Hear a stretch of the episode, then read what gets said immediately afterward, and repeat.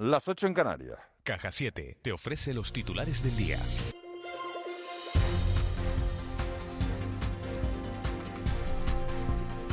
Canarias impondrá para Navidad el toque de queda entre el 23 de diciembre y el 10 de enero y limita a seis personas los encuentros en Navidad, salvo las fechas clave de las fiestas que permitirán hasta 10 personas no convivientes. Los niños de hasta 6 años no computarán ni las medidas afectarán a familias convivientes más de más integrantes. El jefe de epidemiología de salud pública, Amos García, ha afirmado hoy en De la Noche al Día que no se han descartado medidas aún más restrictivas para la isla de Tenerife. En estos momentos una, una respuesta fundada en el conocimiento científico no, no podemos dar, no podemos dar. Eh, lo que sí es evidente es una cosa, de que si se producen casos es porque hay contagios y si se producen contagios es porque hay contactos sin protección y los contactos sin protección se están dando fundamentalmente en reuniones de ámbito familiar o de ámbito de amigos. Ahí es donde está radicando fundamentalmente el problema. Respecto a las medidas anunciadas eh, por el Gobierno de Canarias y que salen hoy publicadas en el Boletín Oficial de la Comunidad Autónoma, la presidenta de la FECAI, Dolores Corujo, se ha mostrado partidaria, además de que cada isla tome medidas singulares en relación con la incidencia del virus en su territorio precisamente en esta fiesta, eh, pues en Canarias no va a ser distinto. Y todos tenemos no solo a nuestros universitarios, sino a familiares eh, que viven y que residen en cualquier punto del archipiélago, también en la península. Por tanto, considero que la incidencia que tiene cada una de las islas se tendría que tomar medidas eh, singulares y distintas en la medida en que pudiesen, además, pues mm, disparatarse ¿no? el contagio.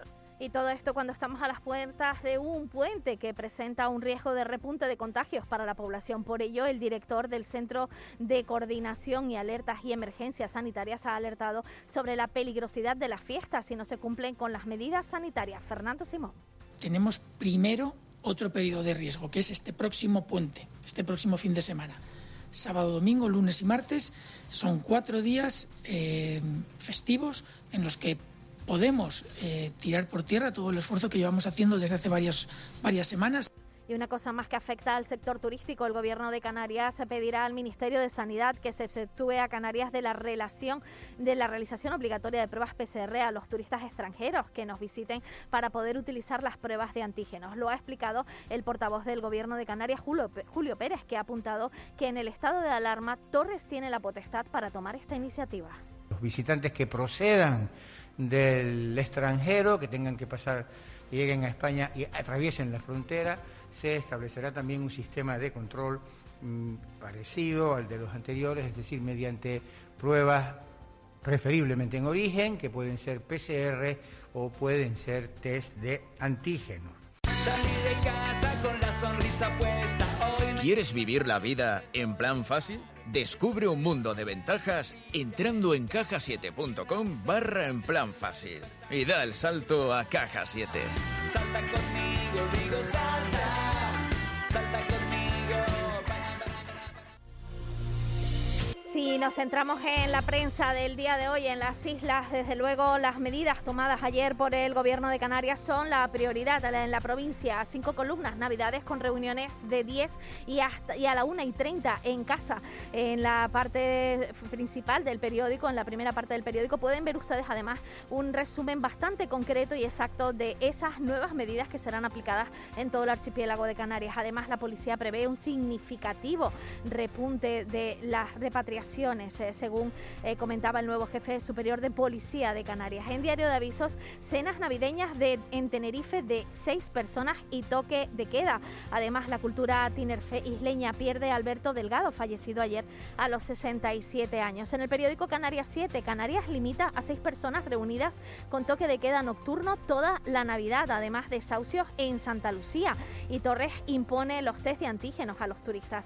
En cuanto al periódico El Día, máximo de 10 personas en las comidas de Navidad. Navidad Canarias limita las reuniones a seis, excepto Nochebuena, Nochevieja, Navidad, Año Nuevo y Reyes y toque de queda desde la una y media de la madrugada. Y el PSOE expulsa al futuro alcalde de Tacoronte, Carlos Medina y Sandra Ramos, sancionados por pactar con Nueva Canarias. Y si nos vamos a los periódicos nacionales, tenemos que en el país España sale del riesgo extremo por primera vez desde septiembre en la segunda ola de la pandemia y la imagen del Congreso, la ministra de Hacienda María Jesús Montero, aplaudida ayer al ser aprobados esos presupuestos. Sánchez saca de en los presupuestos más votos que en su investidura y en el periódico El Mundo también se centran en esos presupuestos generales del Estado para el 2021. Sánchez encarrila la legislatura atado a Podemos y a los separatistas y la imagen de portada ese aplauso a la ministra Montero.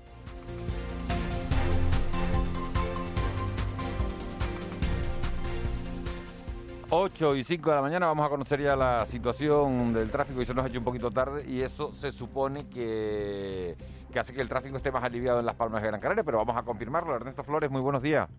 Hola, buenos días. Eh, ¿Cómo está la situación? ¿Está, mejor ahora que hace 10 minutos?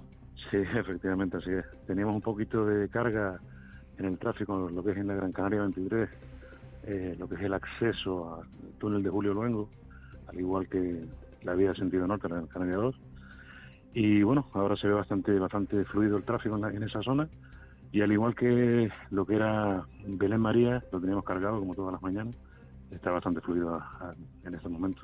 El resto de las vías, nivel, un nivel bueno, bastante bueno.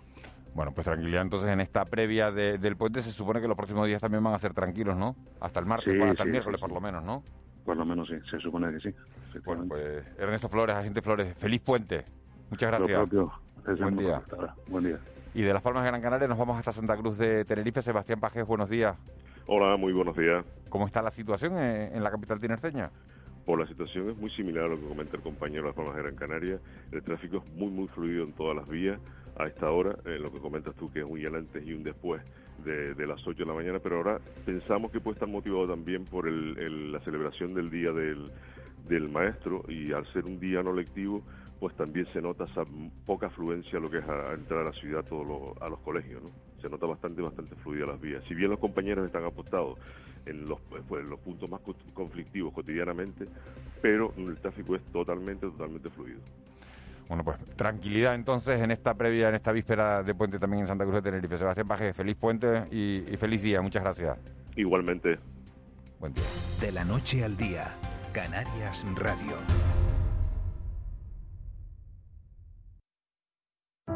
Regala vino, regala Navidad. En el gusto por el vino, la mayor vinoteca y tienda te lo ponemos fácil para que esta Navidad regales los mejores vinos. Diseña tu pack regalo de Navidad en la vinoteca de la calle San Sebastián 55 en Santa Cruz, con más de mil referencias en vinos canarios, nacionales e internacionales. O adquiérelos en la tienda online con servicio a domicilio, en 48 horas y sin coste en pedidos superiores a 50 euros. El gusto por el vino y el gusto por el vino.com, la mayor vinoteca y tienda online de Canarias. Esta Navidad ven a Buenavista. Compra en tu tienda de confianza, la que ha estado siempre contigo para ofrecerte toda la atención, protegerte y cuidarte. Además, disfruta de teatro, cine, actividades infantiles y sorteos. Esta Navidad yo soy Buenavista. Queridos Reyes Magos, este año me he portado muy bien.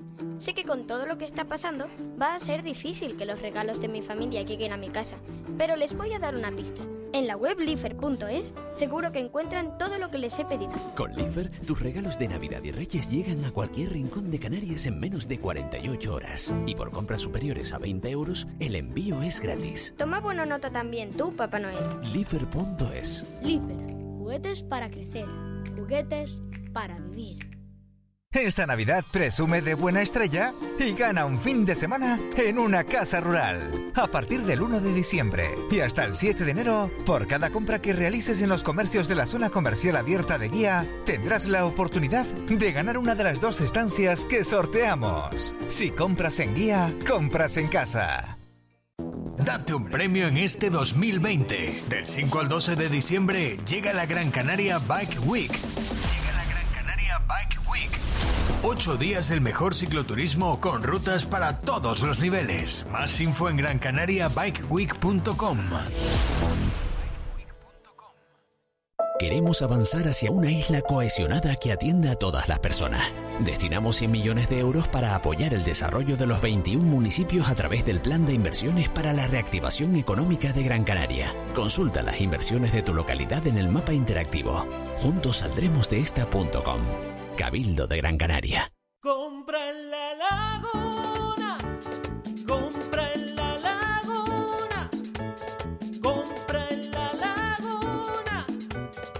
La Navidad en la Laguna es ilusión y esperanza. Alegre, contenta, feliz y segura. Concejalía de Comercio, Ayuntamiento de la Laguna. De la noche al día, Canarias Radio.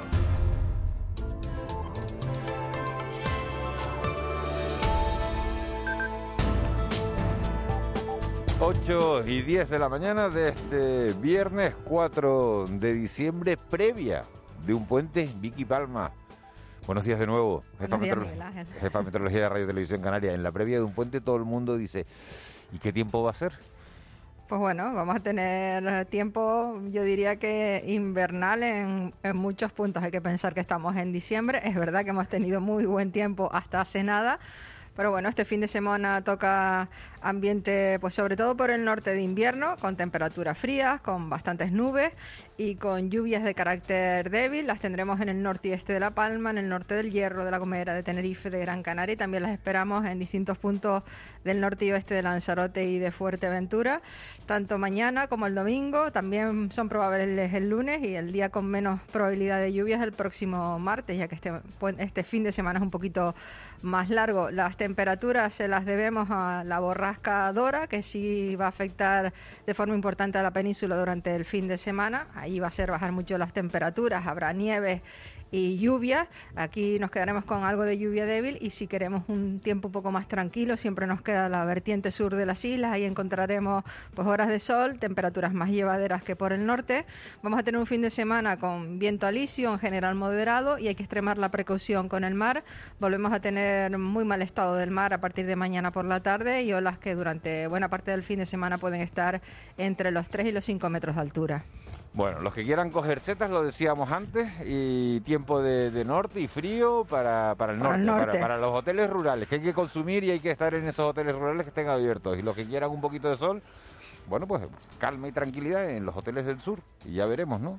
Sí, sí, además en el sur, en el sur habrá ratitos de sol, las temperaturas serán bastante más llevaderas y yo creo que invitarán perfectamente a un baño. Eso sí, mucha precaución con el mar porque este fin de semana volveremos a tener mal estado del mar y ayer, por ejemplo, hubo un rescate con, con helicóptero en, en el suroeste de la isla de La Gomera. Bueno, pues prudencia con la pandemia, prudencia con el tiempo, prudencia en el mar. Eh, feliz fin de semana, Vicky Palma. Igualmente, buenos días. Buen día, feliz puente. El desayuno. 8 y 12 minutos de la mañana comenzábamos la semana desayunando con el nuevo secretario general de Coalición Canaria el pasado lunes con Fernando Clavijo. El miércoles teníamos por aquí al presidente del gobierno, Ángel Víctor Torres, y hoy vamos a compartir desayuno con una de las diputadas canarias del Partido Popular en el Congreso. Ana Zurita es arquitecta de profesión y ocupa escaño en la Cámara Baja desde 2016. Señora Zurita, muy buenos días. Gracias por acompañarnos en esta mañana de radio. Muy buenos días, gracias a ustedes siempre. Ayer, ayer votó en contra de los presupuestos generales del Estado para 2021. El gobierno, el actual gobierno, sostiene que son los mejores de, de la historia para Canarias. Si son los mejores de la historia, ¿por qué Ana Zurita votó en contra? Bueno, que evidentemente discrepamos de que son los mejores de la historia para Canarias. Vamos, nada, nada que ver. O sea, los mejores presupuestos de la historia para Canarias eh, fueron otro año. Bueno, desde que yo estoy en la Cámara, los que recuerdo fueron los del 2018 que aprobó el Partido Popular, que ahí sí que, vamos, sí que habían partidas importantes para Canarias, partidas que pensábamos que ya estaban consolidadas y en este presupuesto pues desgraciadamente desaparecieron luego también porque ya lo que es la vamos la, la, la casuística general de los presupuestos ya no nos gustaba desde el principio sobre todo por por esos acuerdos estrambóticos que, que se han hecho. O sea, yo creo que es la primera vez en la historia, eso sí que es la primera vez en la historia que son unos presupuestos extraordinarios, pero por los acuerdos a los que se llegan. O sea, se cambian, se cambian votos, pues ya no por, vamos, por, por, obras o por infraestructuras en territorios como se, como se ha hecho toda la vida, hay que reconocerlo, eh, sino por eso por traslado de presos, a cambio de libertad educativa, a cambio de intervenir la propiedad privada. Eh, ¿Se negocian así unos presupuestos? Normalmente no. por eso digo, o sea, que estos son unos presupuestos extraordinarios por esa razón. O sea, los acuerdos a los que se ha llegado a los presupuestos con partidos como, como Bildu, como Esquerra, eh, esos acuerdos, eso nunca se había visto en la historia de España y por eso el Partido Popular votó en contra. De los 550.000 eh, millones de euros que contemplan las cuentas para 2021, el gobierno de Canarias asegura que 6.000 vienen a este archipiélago y eso supondría un incremento del 19% con respecto a los últimos presupuestos que, elaboró Cristóbal Montoro del Partido Popular y que, que se llevaban prorrogando ya desde hace tres años. Eh, tocaba renovar los presupuestos y ese incremento del 19% no es beneficioso para este archipiélago, señora Zurita. Vamos a ver, ese incremento del 19% hay que mirarlo bien mirado. O sea, estos presupuestos tienen unos una relación de ingresos que es ficticia, mm, porque vamos se prevé pues un, un, aumento pues de, de, unos porcentajes que no lo ha dicho solo el Partido Popular, o sea, desde la IREF al Banco de España han dicho que la previsión de ingresos de estos presupuestos son falsos porque no responden al actual estado de la economía. En estos presupuestos no se habla de recesión económica, no se habla de los efectos de la pandemia, se hablan pues de unos ingresos y una recogida de impuestos que va a ser prácticamente imposible recaudar porque todos sabemos cómo está cómo es el estado de las familias españolas cómo es el estado de las empresas españolas aquí solo en Canarias pues hemos visto una destrucción masiva también de puestos de trabajo sobre todo por la caída del turismo. Y luego una cosa importantísima se confía parte de los ingresos a esos fondos de recuperación, lo que han llamado el gobierno mecanismo de recuperación y resiliencia, que al fin y al cabo son fondos humo que están absolutamente en el aire. Entonces, eso depende de determinados proyectos, depende de cumplir unos determinados requisitos que ni siquiera todavía están claros, que el gobierno tendrá que articular, que la Comisión Europea tendrá que articular, y lo que está claro es que no se puede prever un estado de ingresos y unos traspasos de fondos a Canarias que no son ciertos. Señora Zurita, ¿cuáles son a su juicio los principales problemas que tiene Canarias en estos momentos y que necesitarían una atención inmediata por parte de Madrid, por parte del Gobierno de España? Hombre, Canarias tiene un problema gordísimo. Bueno, primero el problema económico que tenemos después de la pandemia, o sea, somos la región eh, española, pero que más afectada económicamente ha sido por la pandemia, por la caída del turismo, lo he dicho ya, el turismo pues representa el 35% de nuestro Producto Interior Bruto, más el 60% de la población eh, canaria. Eh, vamos, tiene un puesto de trabajo directamente ligado con el turismo y luego tenemos un problema gravísimo, gravísimo con la, con la migración. O sea, se necesita pues una atención absolutamente prioritaria que desgraciadamente no lo hemos visto traducido ni en estos presupuestos ni en la atención que ha llevado el gobierno pues desde, desde, la, desde, la última elección. Buenos días, señora eh, Zurita. Eh, usted eh, es evidente que no le gustan los presupuestos que se han aprobado.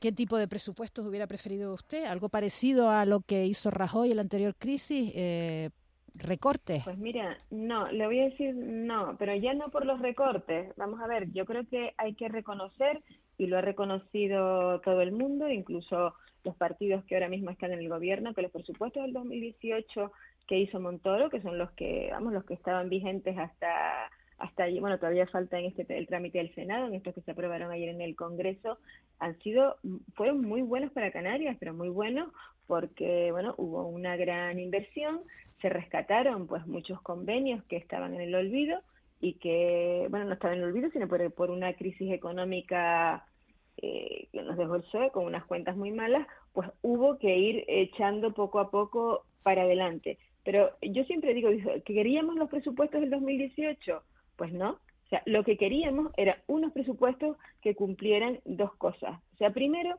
que se adaptaran a la situación eh, tremendamente terrible económica que está viviendo Canarias ahora mismo. Eso tenían que haberlo recogido los presupuestos y no se y no se recoge, o sea, no no hay nada eh, digamos extraordinario extraordinario para paliar ni el problema de pobreza que estamos teniendo, ni el terrible paro que estamos teniendo, ni los problemas de inmigración, ni el problema de la vivienda, todo eso no se recoge. Pero luego había una cosa muy importante que añadir.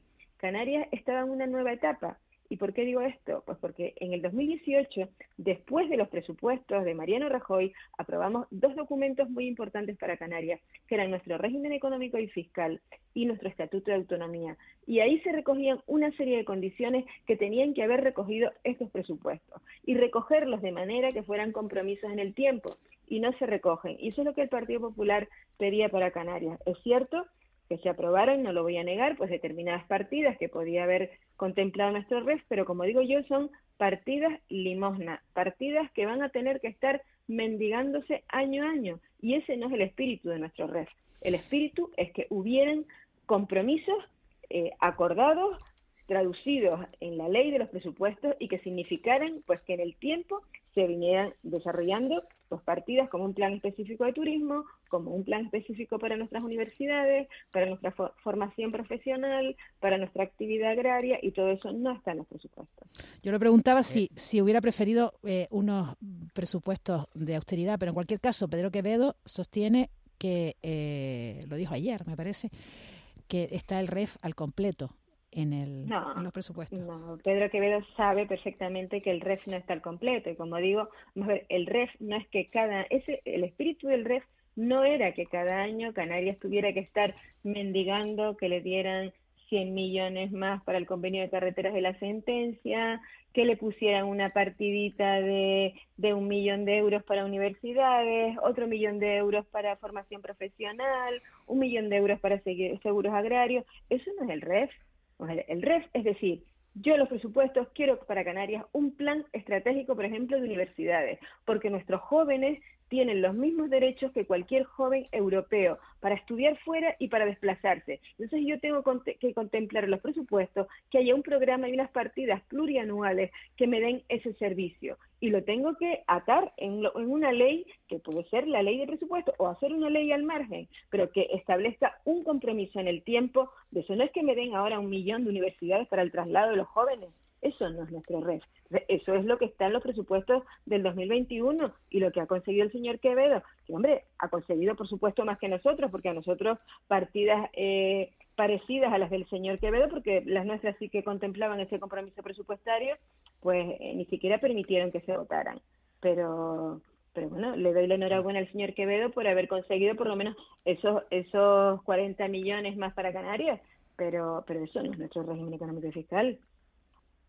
Señora Zurita, buenos días, eh, diputada. Buenos días. Eh, dos, primero matiz sobre lo que usted acaba de decir. El presupuesto de 2018 que aprobó el Partido Popular y que usted votó tenía compromisos plurianuales, porque si, si los había entonces no habría nada que discutir, en este tendrían que estar.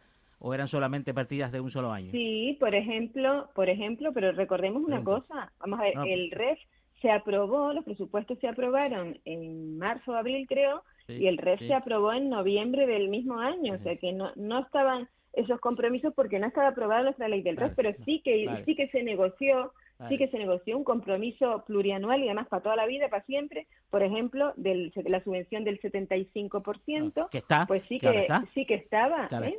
¿Y ahora está? Que ahora está, que ahora está, claro, porque se metió en ley, porque se acordó de esa manera en la ley de presupuestos ya, del 2018. Ya era, ya era una pregunta, diputada. Eh, el solomillo del REF son los artículos 95 y 96, que es la inversión media en Canarias. Eh, la inversión media en Canarias, es decir, que, la inversión media en infraestructura, sobre todo en las islas, sea como mínimo la media del Estado por ciudadano, ¿no? Sí. Eh, solo, que, yo recuerde, solo hay dos presupuestos que hayan cumplido esta, esta premisa, que es fundamental. El de 2018, es decir, el último del gobierno de Mariano Rajoy, y este de 2021. ¿Eso usted eh, lo comparte o tampoco? No, es que vamos a ver, en la media que nosotros tenemos, creo que es de 167 euros, eh, lo que está ahora mismo en los presupuestos, o sea, la media nacional creo que están de 178, nosotros estamos bastante por debajo.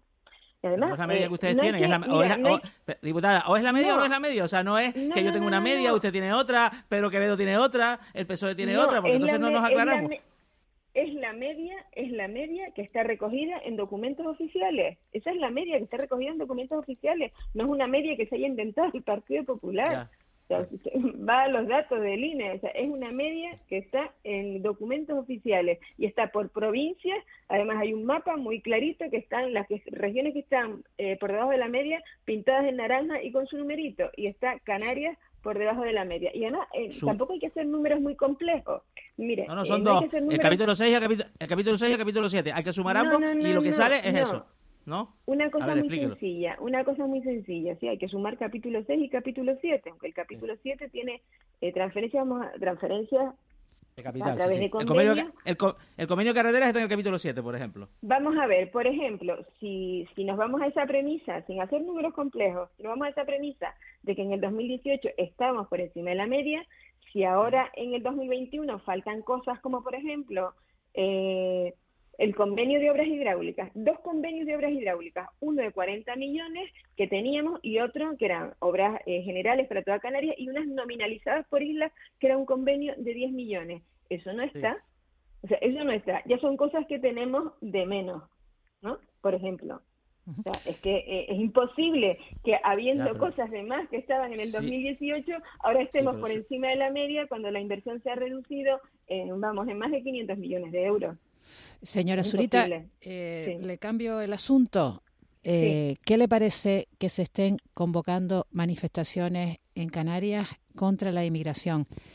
Eh, alerta, alientadas por, por la ultraderecha. ¿Qué le parece a usted?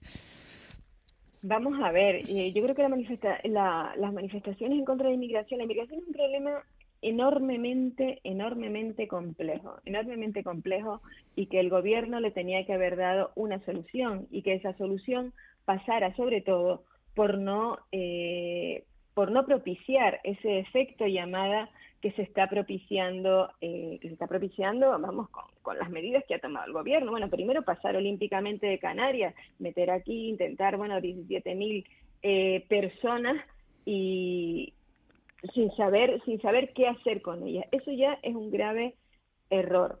Eh, ¿Cuál es nuestra postura? Vamos, yo entiendo que la inmigración primero hay que eh, anular ese efecto llamada y ese efecto llamada pues se anula, como bueno ha dicho del gobierno y como también ha dicho el presidente de nuestro partido, que hay que eh, hacer, devolver a esas personas, que cierto es que comparto, que es un drama humano terrible el que se embarca en, en una en una embarcación de ese tipo para salir de su país con una mano delante y otra atrás, como decimos coloquialmente, eh, vamos, se las tiene que ver muy mal para hacer ese, ese acto. Pero claro, aquí en Canarias tenemos un problema eh, con nuestra población, o sea, estamos en unos índices de pobreza altos, hay mucha gente en el paro, tenemos que desarrollar el turismo, o sea, el, gobierno, o sea, yo no me, no me manifestaría hacia el tema concreto de la inmigración, me manifestaría en contra del gobierno por no tomar medidas con lo que está sucediendo en Canarias. Pero usted qué le parece que se convocan estas manifestaciones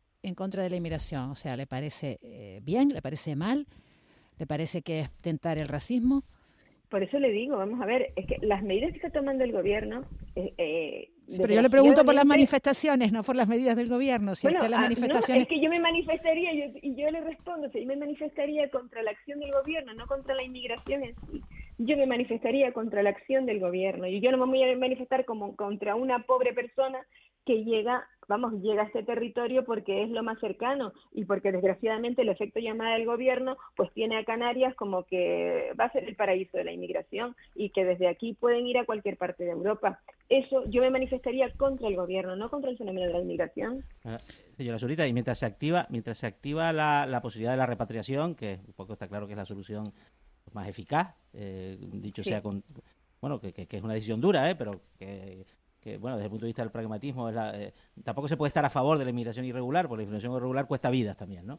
Eh, mientras no se mientras no se resuelve eso, que ahora mismo está bloqueado, pues básicamente por la pandemia, el caso de, Marruecos y, de Senegal, eh, mm, ¿qué solución sugiere usted? La derivación, porque al final el Partido Popular no termina de poco de posicionarse a favor de la derivación a la península como medida, digamos, poco pues temporal también para, para afrontar este, este, este problema que está, que está sufriendo, que está sufriendo la Hay un problema ahora mismo que es de hacinamiento. Yo entiendo que la solución general, mi partido entiende que la solución general tiene que ser las repatriaciones eh, y ese es el mensaje que se ha dado, o sea, que el que llegue... pero ahora, pues mismo no las hay, es la realidad. ahora, mismo, ahora, mismo, no, puedes despegar con un avión a Marruecos y aterrizar allí por las bravas, o sea, ahora, no mismo, se puede hacer. ahora mismo, desgraciadamente, tenemos un problema de hacinamiento y de, vamos, un problema humano también gravísimo porque el gobierno no ha sabido, o me parece dramático, dramático que haya miles de personas hacinadas en un muelle en Arguineguín y que ahora, por ejemplo, los hayan derivado a, Barranco Seco, a unas tiendas de campaña a Barranco Seco. Eh, ¿Cuál es la solución? Yo creo que habría, si el gobierno tenía previsto apostar esa llegada de inmigrantes y lo que pensaban hacer con Canarias, más que venir a hacerse la foto todos al muelle de Arguineguín y sin aportar ninguna solución, lo principal pues es habilitar sobre todo eh, inmuebles del Estado, inmuebles del Estado, donde esa gente pueda por lo menos estar eh, vamos a pasar los días que esté aquí de una manera digna, de una manera digna. sí o no? ¿Derivación a la península, sí o no? ¿Derivación a la eh, península, sí o no, diputada?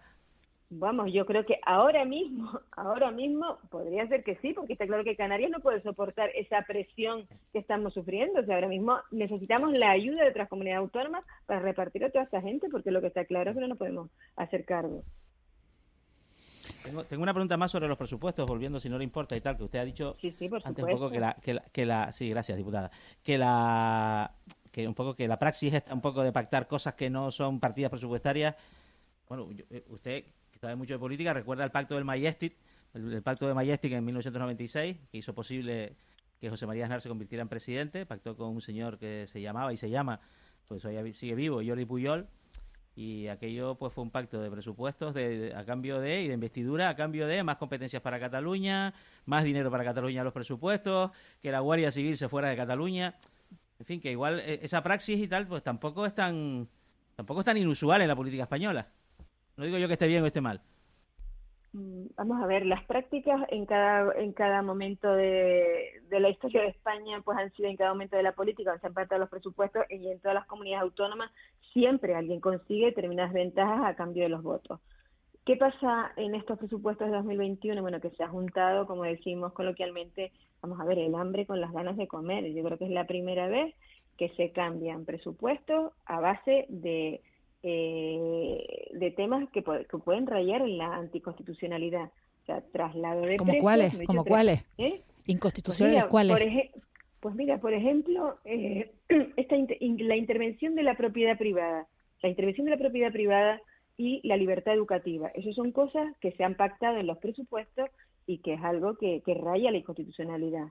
Vamos a ver cómo se desarrolla porque afortunadamente, por ejemplo, con la intervención de la propiedad privada, recuerden una, una enmienda de Esquerra y Bildu que se retira de los presupuestos que iba destinada a intervenir en la propiedad privada y lo que se pacta es sacar un real decreto ley en dos semanas. Pero está hablando de los desahucios.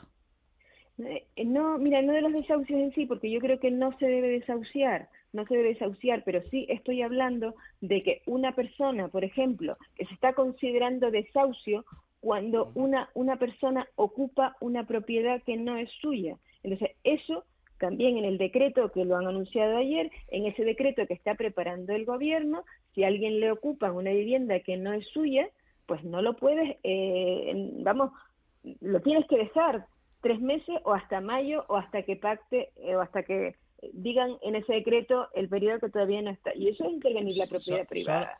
Solo, si el propietario es un gran tenedor, por lo que tenedor básicamente de los bancos y demás, sí, pero el, ¿no? Vamos, no, no, no, no, perdón. Es una intervención de la propiedad privada, o sea, los bancos también son propiedad privada. Pero usted sabe lo que es el gran tenedor. Un gran tenedor es una persona que tiene o 10 viviendas o 1.500 metros cuadrados entre el, conjunto de sus propiedades. Eso es lo que el gobierno ha definido como gran tenedor. ¿Y, lo que, y qué dice el Partido Popular? Pues que vamos a ver, eh, yo por supuesto, nosotros defendemos, además, ningún partido ha hecho tanto por los desahucios como el Partido Popular.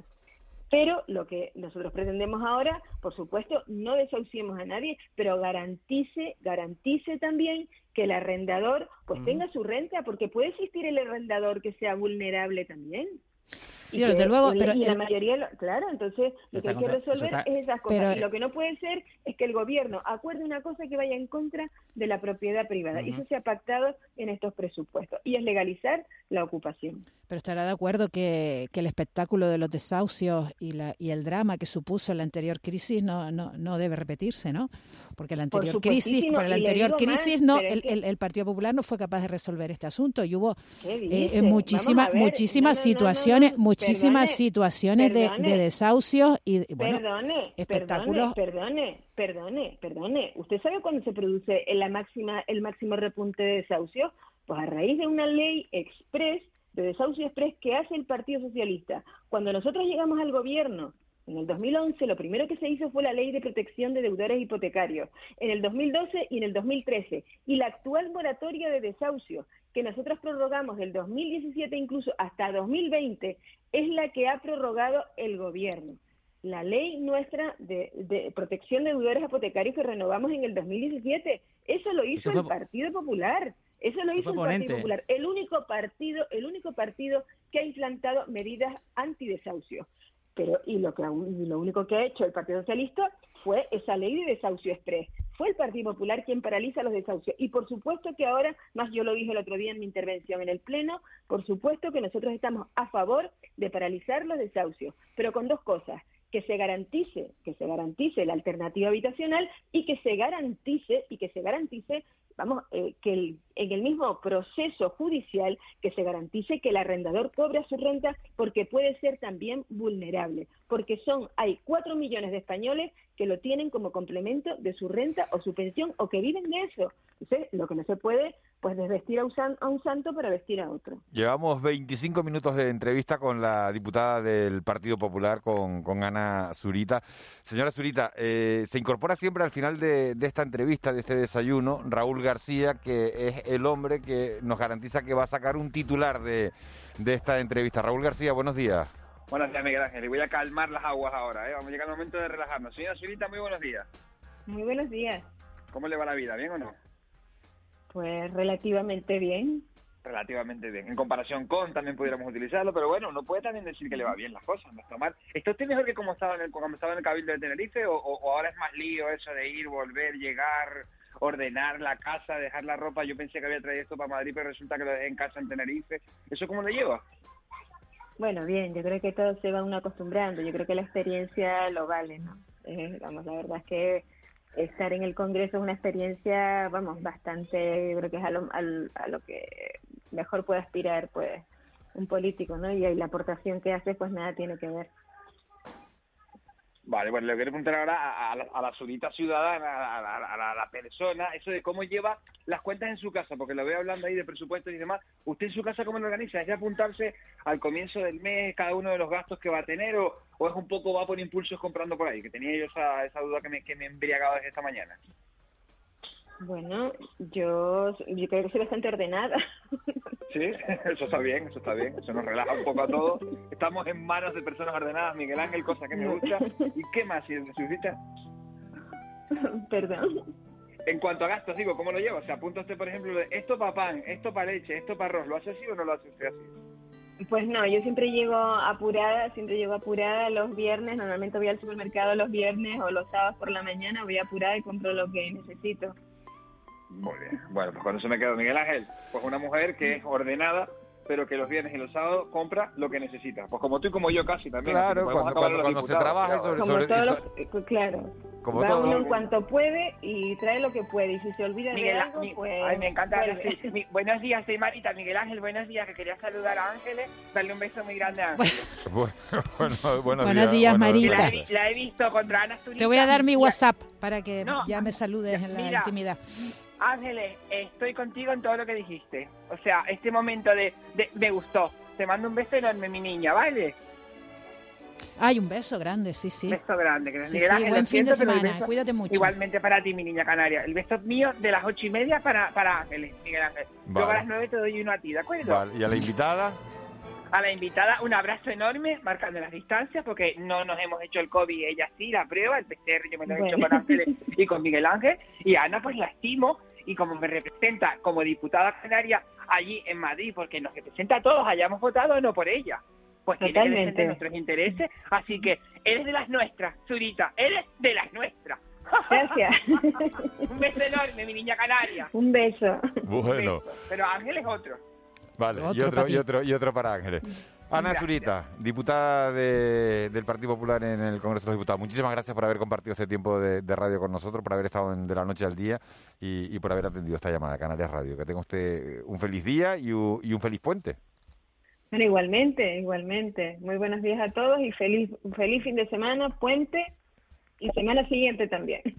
un abrazo muy grande, un saludo. un abrazo. Un abrazo, 8 y 39 minutos de la mañana. Vamos con unos consejos publicitarios y nos metemos en tiempo de tertulia, en tiempo de, de mentidero. Ya el último mentidero de la semana. De la noche al día, Canarias Radio. Hola, soy un tomate y soy canario, como tú, como tu vecino. Sí, el que va cada día al campo y me cuida. Llévame a casa. Qué buenos somos los quesos canarios. No dejes que caduque. Pues yo soy una fruta de tu tierra. Llévame a casa. Los productos hechos en Canarias dan trabajo a miles de familias y generan ingresos a todos los canarios. Consume Canario. ICA Gobierno de Canarias. ¿Cuándo empieza la Navidad? ¿Cuándo se encienden las luces de tu ciudad? ¿Con las primeras colas de lotería? No. Este año, la Navidad llega a tus restaurantes McDonald's con el nuevo McFlurry Suchar. Con topping de turrón crujiente y sirope de chocolate con almendras. En estas Navidades, McFlurry Sochar, solo en tus restaurantes McDonald's de Canarias. Fundación CEPSA felicita a Amate, Funcasor, Atelsam, Aspercan y Afedes, ganadoras de los premios al Valor Social 2020 en Canarias. Sus proyectos permitirán poner el foco de atención en el cáncer de mama, la diversidad funcional, el trastorno mental grave, el síndrome de Asperger y en personas especialmente vulnerables a raíz de la crisis provocada por la COVID-19. En sus 16 ediciones, los premios al Valor Social han repartido 3 millones y medio de euros en España, Portugal, Colombia, Colombia y Brasil. 55 proyectos han visto la luz en las Islas Canarias gracias a ellos. En Fundación CEPSA damos a las ideas solidarias el valor que se merecen. Siempre imaginamos que el futuro estaría lleno de coches voladores, pero no. El futuro es movernos con una energía diferente y descubrir que no habrá un desafío imposible para esta gran isla, más conectada inteligente y renovable. Celebremos las medidas de hoy para la isla del mañana. Descubre un futuro contra el COVID en juntosaldremosdeesta.com. Cabildo de Gran Canaria. Hola, soy un tomate y soy canario, como tú, como tu vecino. Sí, el que va cada día al campo y me cuida. Llévame a casa. Qué buenos somos los quesos canarios. No dejes que caduque. Pues yo soy una fruta de tu tierra. Llévame a casa. Los productos hechos en Canarias dan trabajo a miles de familias y generan ingresos a todos los canarios. Consume Canario. ICA Gobierno de Canarias. Gran Canaria continúa haciendo frente a la pandemia con el plan de inversiones para la reactivación económica. 160 medidas y más de 100 millones de euros destinados a generar empleo, atender a los más vulnerables y dinamizar la economía de la isla. Consulta las medidas en la web juntosaldremosdeesta.com. Cabildo de Gran Canaria. Esta Navidad ven a Buenavista. Compra en tu tienda de confianza, la que ha estado siempre contigo para ofrecerte toda la atención, protegerte y cuidarte. Además, disfruta de teatro, cine, actividades infantiles y sorteos. Esta Navidad yo soy Buenavista.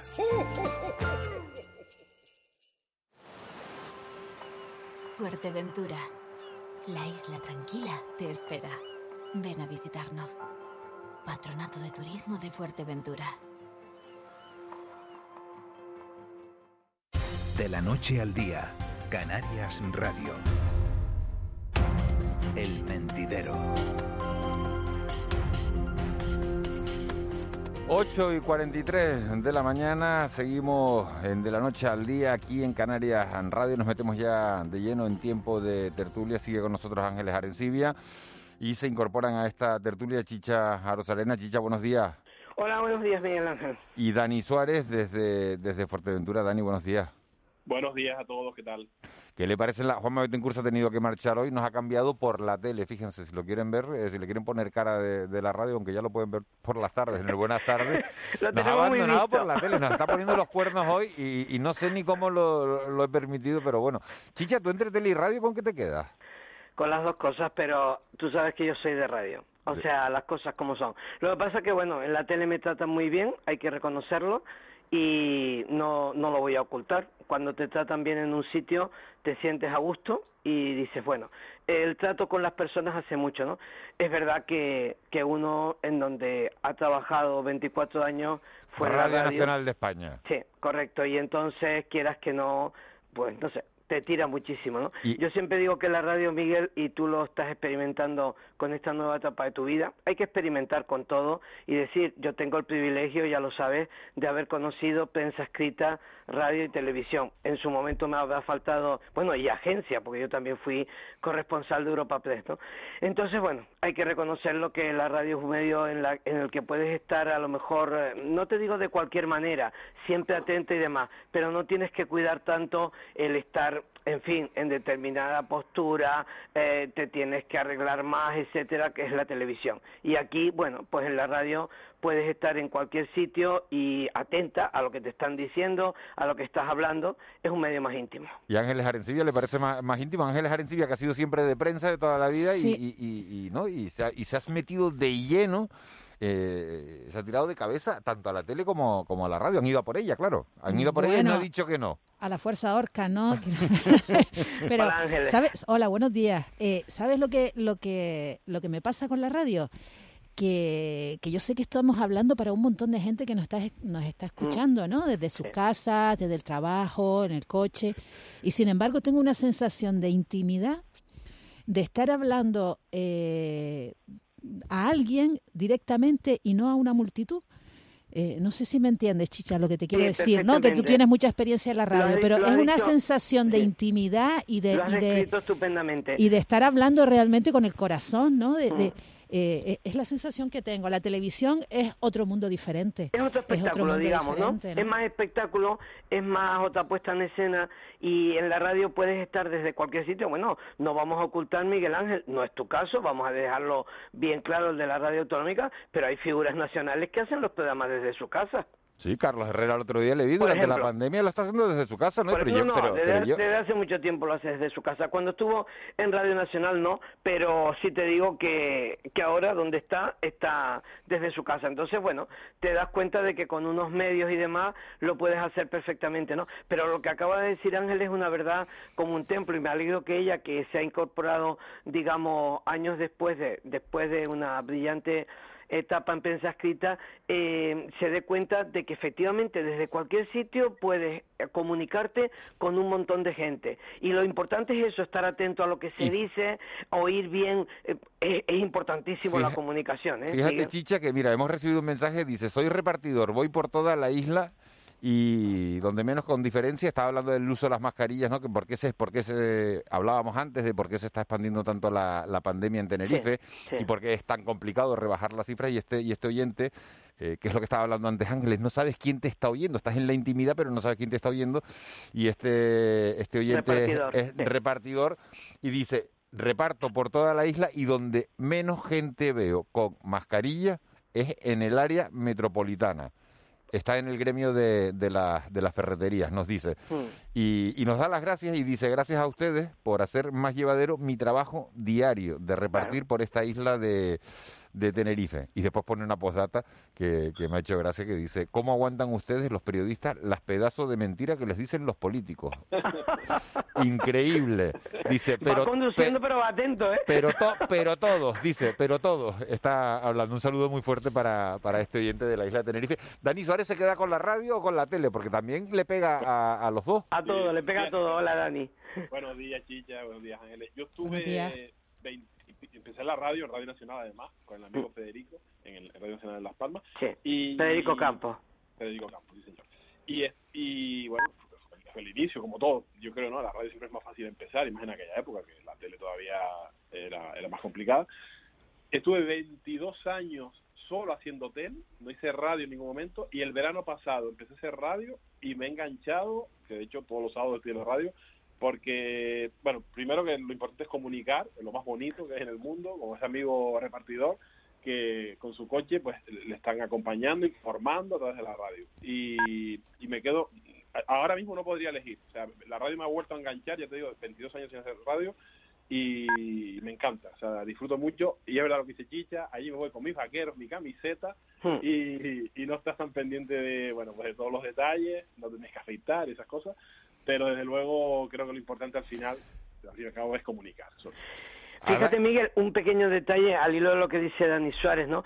También es verdad que en Radio Nacional se trataba muy bien a la gente cuando hacían prácticas y demás, y entonces, bueno, y además Federico era digo era porque todo el mundo sabe que falleció un 14 de febrero de hace ya dos años y la verdad es que mm, en Radio Nacional hemos tratado siempre muy bien a la gente en prácticas y entonces es una, una cosa que yo siempre he transmitido, ¿no? que se debe tratar bien a la gente que empieza para que le no se le imbuya que la radio es un medio atractivo. ¿Sabes sabe, sabes la, lo, que, lo que circulaba siempre por los medios públicos y los medios privados? Dice, en los medios públicos cuando haces prácticas te tratan muy bien porque sabe el, el que te está enseñando sabe que no le puedes quitar la plaza. Mientras que los medios privados, eh, como, como el que aprende lo haga mejor que tú, te queda, se queda con tu sitio. Así que buena, buena apreciación, pero no era solo por eso. que ver. Ángeles, Arencilla, vamos a meternos de lleno, tenemos 11 minutos de, de tertulia hoy. Eh, hay PCR que se tienen que hacer, valen tanto los PCR como los antígenos, nos han dicho esta mañana Amos García, para los canarios que están fuera estas navidades y, que, y que vuelven a casa por, por Navidad. Pero Ángeles Arencibia te han contado que no hay eh, horas libres en Inglaterra, por ejemplo, para la gente que está, que está allí para, para hacerse los PCR. Claro, eso es lo que, lo que nos, nos comentan, que eh, vamos a ver, hacerse un PCR en Inglaterra es complicado. Primero es carísimo. Primero es caro y después es complicado por el mismo sistema del, del, de este test, ¿no? Que tienes que, y después también por el plazo que te dan eh, para tener el resultado antes de coger el avión. Tienes que cuadrar varios eh, elementos. Eh, a esto se suma que hay menos plazas de avión y ahora nos cuentan, nos ha contado una, una fuente, que hay dificultad para conseguir reservar, o sea, para ya no dan abasto los laboratorios en Inglaterra para la cantidad de gente que quiere salir de Inglaterra en estas fechas y que necesita el PCR una dificultad más añadida. El gobierno de Canarias se había, ofrecido de todas maneras impactar con los laboratorios, ¿no? Pero eh, se refería a la península. Ah. no, no, no a países eh, de Europa o de otros sitios. Chicha, Dani, eh, ¿qué les parecen a ustedes las medidas que, ha decretado el gobierno de Canarias para, para la Navidad y para los días gordos de la Navidad? El subir a 10 personas 24-31, el 25 también, 24-25, 31-1 y 6. Y, 6 de enero. Y 6 de enero. 10 personas por, por hogar intentando mantener siempre los mismos grupos burbujas, las mismas burbujas. Normal, normal, Miguel. De todas formas, yo me imagino, no sé por qué presiento que en Tenerife va a tener que adoptarse alguna otra medida, ¿no? Porque lo de ayer, antes de ayer, el otro día, es que las cifras son muy duras para la isla de Tenerife. Algo está pasando, Miguel Ángeles y Dani, en, esta isla y, tienen que llegar al, al quid de la cuestión, ¿no? No es normal las cifras de ayer, que de 200, 150 sean aquí. Aquí está pasando algo y tenemos que ser conscientes de que hay que llegar al fondo, ¿no? Y con respecto a lo que decía Ángeles, la verdad es que mala pata para la gente que está afuera que se les junte todo. Ahí no va a quedar otro remedio que permitirles que lleguen y se hagan la prueba aquí, porque es que tú tampoco le puedes pedir a la gente que venga siendo de aquí, distinto es si no fuera de aquí. Entonces la solución es que se hagan la prueba aquí con una declaración diciendo que en cuanto llegue se le hace o se le hagan en el propio aeropuerto, que tampoco es ningún disparate a la gente residente en Canarias. ¿eh? Estoy matizando eso, porque tú tampoco les vas a, prohibir que vengan a su casa a la gente de fuera, así porque sí, simplemente, y yo creo lo que dice Ángeles Arencibia, porque yo vi ayer varios testimonios en todas las cadenas nacionales, no de Canarios, de cualquier eh, comunidad autónoma que residen fuera, y bueno, ya no solo de los precios, lo que ha dicho Ángeles Arencibia, la dificultad para tomar, eh, para coger turno, vamos a decirlo así, y luego congeniar todo. Hubo un chico que dijo textualmente, y no me aseguran tenerlo en 72 horas, con lo cual lo pagaba, se lo hacía y a lo mejor no tenía los resultados. Pero además, dice que vale hasta el triple que el, billete, ¿no? O sea, te puede tres veces más una PCR que, el propio billete. Un disparate, Dani, un disparate. Después necesitas hasta, a veces hasta necesitas un coche para que te para ir a, dar la muestra, porque tienes que ir en coche, ¿no? Que en este caso. Se ha complicado Mira, respecto a lo que comentabas de Tenerife, que esta mañana se lo preguntamos al doctor Amos García Rojas, él, él eh, él dice, bueno, si se están produciendo contagios es porque alguien no está cumpliendo las normas, ¿no? Porque está, permitiendo que eso se, se produzca. Mm, mm. Esa, esa es la cuestión, ¿no? El caso, me imagino que es averiguar dónde están esos, esos puntos de, esos puntos flacos Sí, bueno, tenemos claro, Ángeles, que ha habido, eh, es la isla con mayor incidencia de casos en residencias de ancianos, tanto fallecidos como contagiados, eso lo tenemos claro, y tenemos claro que también ha habido en grupos. El último, ya lo sabemos todos, en un equipo de fútbol, creo que del barrio de Ofra, en Santa Cruz, pero no es normal que de 200 casos 150 sean en esta isla. Las cosas como son, o sea que aquí, aquí está pasando algo. No, y en la zona y concentrados en la zona metropolitana. Sí, eso también.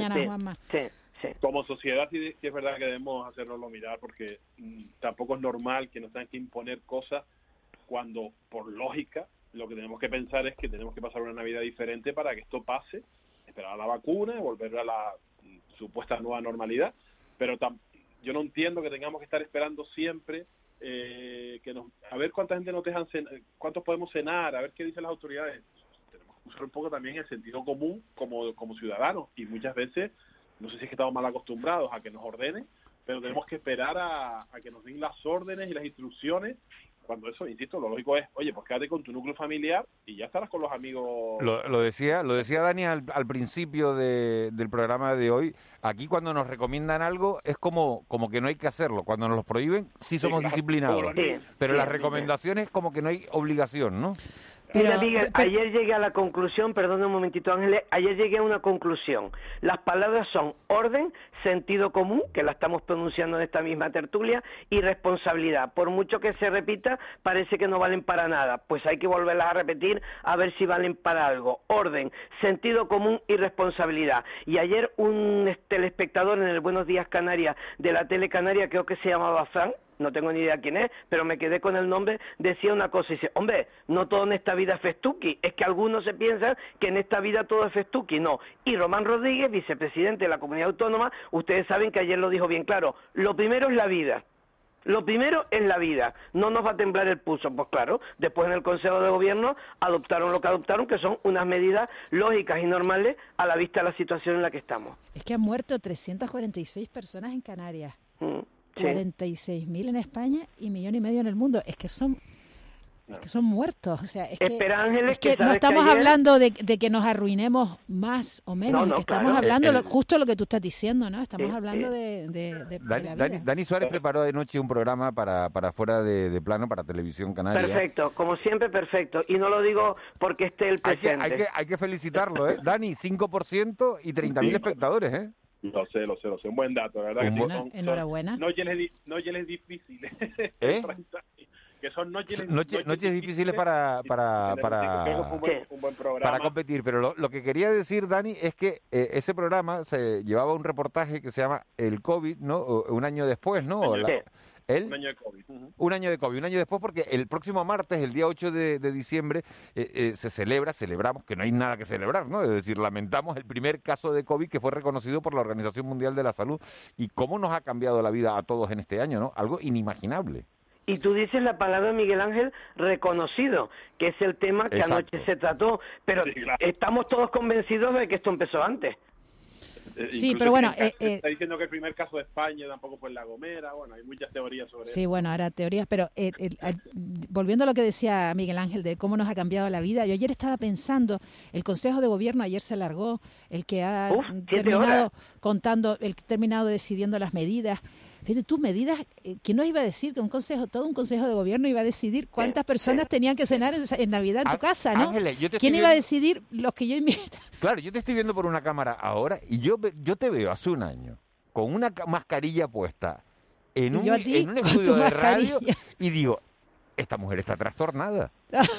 Es de película. Hace un año, es de película. Y es que la gente tiene que saber, Miguel, que ustedes están con mascarillas dentro del locutorio, que es lo que mucha gente se piensa que no es así. O sea, en este caso, en el caso de la Radio Canaria, aunque Ángel esté en Las Palmas y tú en Tenerife, está claro que están con mascarilla, con lo cual es también una incomodidad para trabajar. Claro. Y en, otras emisoras también pasa, ¿eh? es obligatorio tener mascarilla, aunque, aunque estés solo. ¿eh? sí, sí, yo estoy sola y la tengo puesta porque, claro. los aerosoles, ¿no? Estamos todos solos, porque además, al final, eh, pero nos hacemos mucha compañía, eso es verdad también, ¿eh? Eso es verdad. Pero, Es que la radio acompaña mucho, la radio acompaña mucho. al oyente. Claro, pero es que es verdad que en los platos de televisión no hace falta tanto la, la, mascarilla por, porque son techos mucho más altos y una ventilación mucho más por todos los focos que hay. No, no, y, porque hay que decir, Miguel, y porque hay que decir, en mi caso y por supuesto más el tuyo que estás más tiempo, que nosotros la tenemos puesta hasta que intervenimos. Es decir, cuando te sientas, después ya te la quitas, pero mientras estás merodeando por allí, te microfonan, etcétera, etcétera, la tienes puesta. Mm. Eso también hay que decirlo. volviendo, a, Miguel, rápido a lo que decías de, cómo ha cambiado todo, esa palabra que tanta fuerza ha cogido este año, ¿no? La, que, casi no la hemos oído, la resili... resiliencia. Sí. resiliencia de la capacidad que tenemos de, adaptarnos también el ser humano y que ahora ya vemos la mascarilla como parte de nuestra vida y hemos la otra. Y eso han pasado unos meses, ¿eh? y por largo tiempo, Dani. Y por largo tiempo, guste quien guste. Eso sí me da pena. Yo quiero verle la cara entera a la gente. Pero ¿no te ha pasado de salir a la calle y pensar que estás medio desnuda cuando te la olvidas? sí, y tener que volver corriendo, Ángeles. No sé. Pues me quiero desnudar mañana entonces, porque me la quiero quitar ya. Ay, Dios. Señores, Ángeles Arencibia, un placer, como siempre. Igual, buen fin lunes. De... Buen fin de, feliz puente. Eh, Chicha Rosarena, un placer. Gracias, Miguel feliz puente. Gracias, Dani. Un abrazo. Le dejamos con Emi Galván y el boletín de las nueve.